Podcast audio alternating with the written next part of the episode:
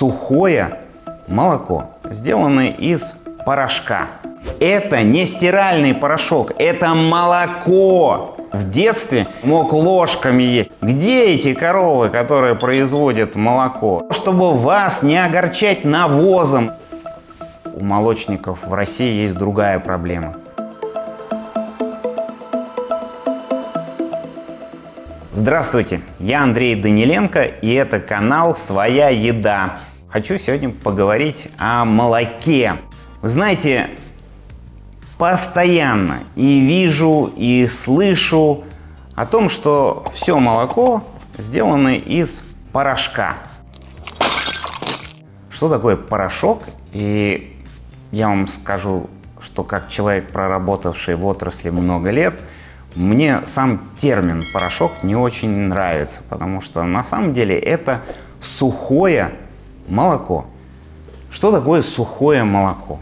Сухое молоко – это тот же молочный белок, это тот же молочный жир, и в нем нет ничего плохого. Это не стиральный порошок, это молоко, которое высушили – и в этом молоке есть много полезных для нас с вами микроэлементов. Я помню, как в детстве я брал банку сухого молока, э, сухого цельного молока и мог ложками есть. Почему мы не ругаем э, сухофрукты? Сухофрукты же мы едим, они же нам нравятся. Свежий фрукт высушили. Мы же ничего против этого не имеем. А почему мы против сухого молока? Сухое молоко прекрасно используется для детского питания. Сухое молоко прекрасно используется для производства кондитерских изделий. И именно поэтому абсолютно нет никакого экономического смысла брать это прекрасное, замечательное сухое молоко и разбавлять его водой. И откуда появилось сухое молоко и почему оно появилось? Вообще-то, даже 50-100 лет назад, да даже 20 лет назад в той же России цикл производства молока имел сезонность. Потому что, как правило, коровы всегда были на пастбище, их в определенное время года быки остеменяли, в определенное время года они рожали, поэтому в какой-то период года было много молока, какой-то период года было мало молока. Вот поэтому исторически появилось несколько способов, ну, скажем так, консервировать молоко. Один из способов – это производить сыр, но сыр имеет все равно определенный ограниченный срок хранения. Производство сливочного масла.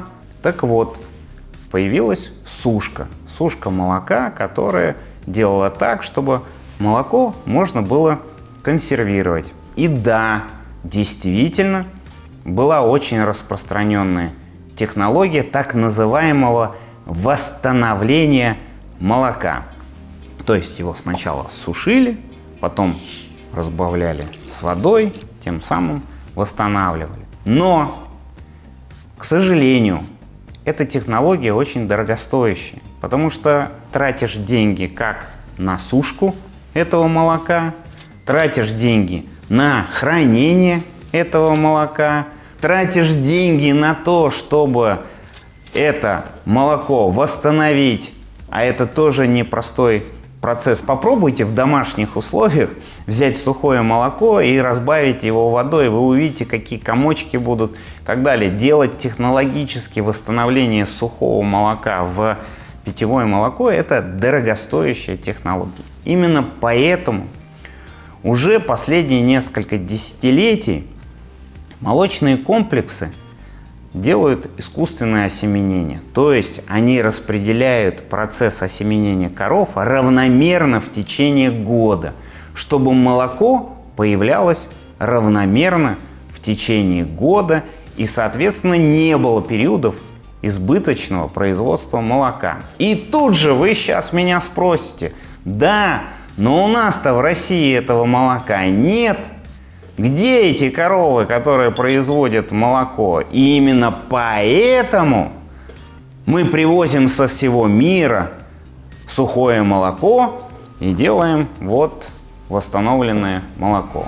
Так вот, я вам отвечаю на ваш вопрос. Для того, чтобы было экономично производить молоко, теперь его производят на больших комплексах, которые, естественно, строят далеко от населенных пунктов, для того, чтобы вас не огорчать навозом и запахом навоза. Они за забором, закрыты, там внутри происходят свои технологические процессы, и вы, к сожалению, не видите, как 50-100 лет назад, как они пасутся на пастбище, вокруг везде нет. Их убрали подальше от вас, чтобы вас не расстраивать и не огорчать своими запахами и вообще тем, что их так много. Но эти комплексы по всей стране есть.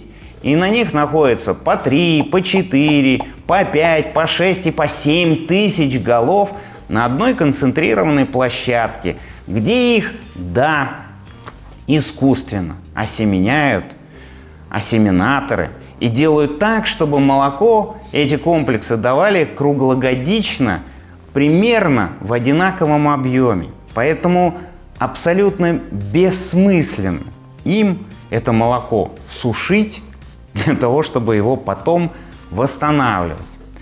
Так вот, Россия последние десятилетия активно наращивает э, объемы производства молока. И, к сожалению, из-за того, что мы, многие, стали потреблять молочной продукции меньше, у нас часто даже избыток молока, и именно когда возникает избыток молока, наши производители – за счет этого нарастили объемы производства сыра, который они закладывают, объемы производства э, сливочного масла, которое в том числе и отправляется на экспорт. Еще очень важно знать, что делать восстановленное молоко запрещено, потому что у нас существует технический регламент на молоко и молочную продукцию.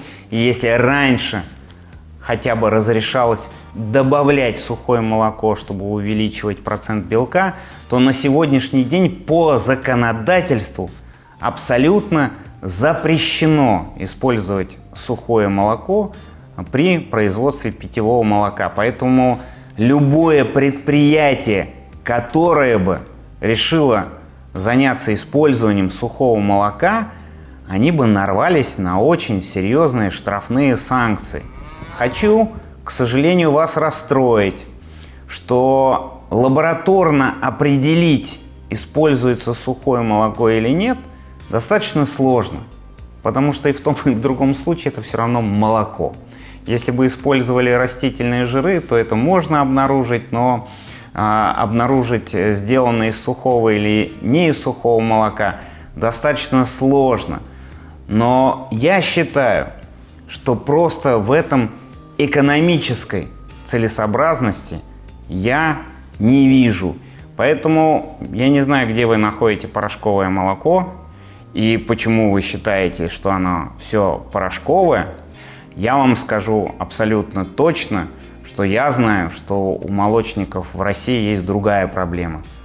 Продать свое сырое молоко, выгодно продать свое сырое молоко и выгодно его сбыть. Я Андрей Даниленко, и это канал «Своя еда». Если вам понравился этот выпуск, то ставьте лайки, пишите комментарии. Если есть какая-то тема, о которой вы хотели бы узнать, то я постараюсь обязательно об этом рассказать. До новых встреч!